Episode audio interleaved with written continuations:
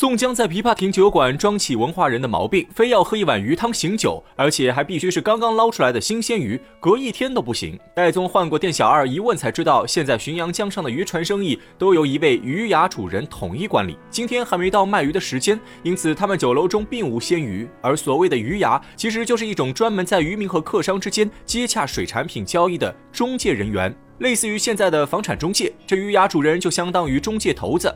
戴宗听后本想让店小二出面帮他们先去买几条鲜鱼回来下酒，可直性子的李逵急于在宋江面前表现，自告奋勇要帮宋江讨鱼。戴宗担心李逵闯祸，急忙出声阻拦。如果是在以前，李逵可能还会听戴宗的话，但自从见到宋江后，李逵被宋江的手段折服，早已背叛戴宗，转任宋江为新大哥。此时的李逵只听宋江一个人的命令，面对戴宗的阻拦，李逵置若罔闻，自顾自去江边找鱼。而大哥宋江坐在原位，看着李逵的殷勤举动，眼神里充满了赞许的意味。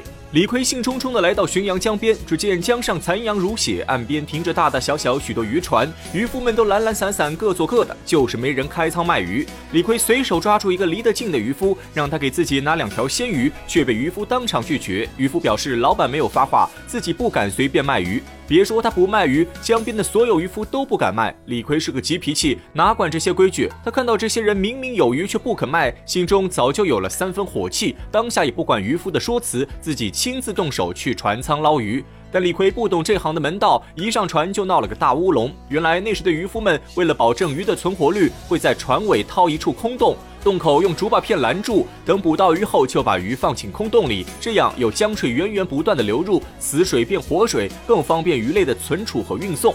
可李逵不懂这些，他一上船就把竹把片拔掉，船舱里的鱼瞬间跑光。李逵把手伸进船舱摸了半天，结果一条鱼都没有抓到。他还以为这是一条空船，于是又跳到旁边的渔船上，正要故技重施时，周围的渔夫们忍不住了。这些鱼都是他们的血汗钱。眼看李逵是个不懂规矩的二傻子，众人拿着撑船的竹篙一起来打李逵。李逵还不知道自己犯下大错，看见众人都来打他，李逵丝毫不惧，伸手拽过五六条竹篙，双双手用力一掰，只见竹篙全部从中断成两截。渔夫们看得心头一惊，再也不敢和李逵动手，纷纷撑船离开岸边。李逵追不上渔夫，只好拿岸上看热闹的商贩撒气，手中两截竹篙胡乱挥舞，把收鱼的商贩们打得抱头。鼠窜，正在局面乱成一团时，有商贩高喊一声：“主人来了！”人群自动分开道路。只见一个三十多岁的壮汉走上前来，早有商贩把刚刚发生的事情和壮汉说了一遍。壮汉听后勃然大怒，冲上去去拦下李逵。李逵拿着竹篙朝壮汉打去，壮汉闪身躲过后，一把将李逵手中竹篙打落在地。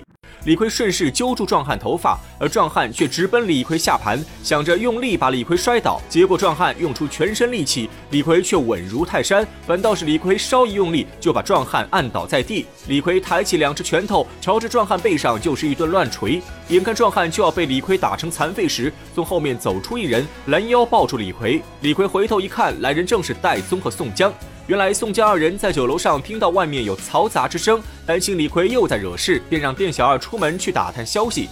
听说李逵和人在江边打架时，宋江、戴宗急忙下楼，这才堪堪拦下李逵。趁着戴宗拉住李逵的空档，壮汉如泥鳅一般扭身从李逵手中挣脱。一溜烟钻进人群中，消失不见。这里又有个小细节：戴宗看到李逵又和人打架，便埋怨李逵太过莽撞，万一失手打死人，必然要偿命坐牢。戴宗本是好意劝解，可李逵却并不领情，当场反对戴宗。就算自己杀了人，也是一人做事一人当，绝对不会连累戴宗。这一席话说的十分硬气，可把戴宗气个不轻。他一是气李逵不识好人心，二是气李逵的态度。此时的戴宗也看出来了，李逵心里满满都是宋江。早就不认自己这个大哥了。宋江看着气氛有些尴尬，只好打起圆场。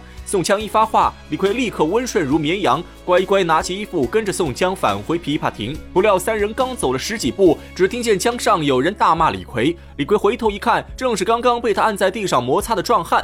此时的壮汉已经恢复了几分元气，撑着一条小船在浔阳江上，脱了浑身的衣服，露出一身雪白肌肉，正对着李逵破口大骂，让他不要走，有本事再战三百回合。李逵哪受得了这般挑衅，大步走到岸边就要教训壮汉。宋江和戴宗在旁边拉都拉不住。这时壮汉撑船也来到岸边，先前在岸上吃了李逵一顿打，壮汉学聪明了许多，知道在岸上不是李逵的对手，只是站在船上叫骂。可李逵也不是傻子，他也不上船，出声让壮汉到岸上来打。二人对骂几句后，壮汉灵机一动，伸出竹篙去戳李逵的腿。李逵瞬间大怒，腾身跃起，跳到船上来打壮汉。这一下正中壮汉下怀，他本就是要勾引李逵上船，一看目的达成，壮汉用竹篙往岸边一点，小船便晃晃悠悠飘到了浔阳江上。李逵虽然也会一点水，但水性并不好，被小船这么一摇，看着深不可测的江水，李逵瞬间感到一阵头晕目眩，浑身早已动弹不得。壮汉却露出一副高深莫测的笑容。只见他把竹篙一扔，双手抓住李逵的两只胳膊，两脚分开踩在船舷两边来回一晃，整只小船便被壮汉踩翻。李逵和壮汉全部落入水中，李逵在水中奋力挣扎，壮汉却如鱼得水，从后面拉住李逵，把他往水里猛按。李逵猝不及防，连呛好几口水，整个人已是方寸大乱。壮汉把李逵提起来按下去，如此反复几遭后，李逵双眼发白，脑袋发懵，像个布偶一样被壮汉随意玩弄。宋江在岸上看得清楚，知道再这样下去，李逵肯定有生命危险，急忙央求戴宗出手帮忙。到这里又是一处伏笔。李逵本是戴宗小弟，理论上来说，戴宗看到李逵遇险，应该挺身而出救下李逵。但戴宗却看得无动于衷，反倒是宋江按捺不住，求戴宗找人帮忙。从二人的态度就能看出，此时的戴宗还在为李逵的叛变耿耿于怀。他不愿意救李逵，就是想看李逵多吃点苦。但宋江既然开口相求，戴宗只好换过周围渔夫打听一番，这才知道水中的壮汉正是浪里白条张顺。此时，宋江忽然想起张衡还托自己带给张顺一封家书，急忙和戴宗一说。戴宗立刻出声，让张顺手下留情。张顺听到戴宗开口，便决定饶过李逵。只见他一只手带住李逵的胳膊，另一只手在水中摆动，整个人在浔阳江上如履平地，江水竟然淹不过他的肚脐。片刻间，已将李逵带到岸边。这一手绝活，只把宋江看得目瞪口呆。岸边围观众人也是纷纷喝彩，就这一段细节，足以看出张顺“浪里白条”的外号绝非虚名。我们都知道，溺水的人最难救，因为人在濒临死亡时会丧失理智，尤其对于溺水者来说，求生本能会让他们紧紧抓住一切能抓到的东西，所以一般要救溺水的人，必须从背后下手。用一只手臂从腋窝穿过，扣住落水者，这样可以防止溺水者翻身抱人。万一被溺水者从正面抓住，很有可能两个人都会溺亡。但张顺直接一只手拉住李逵，将其生生拖上岸，这样的水性确实令人叹为观止。张顺把李逵往岸上一扔，此时的李逵双眼翻白，口中不住吐出口水，已经陷入半昏迷状态。众人救了半天，才把李逵救醒。之后，宋江四人并肩回到琵琶亭酒楼，戴宗居中调解，张顺和李逵握手言和，也算是不打不相识。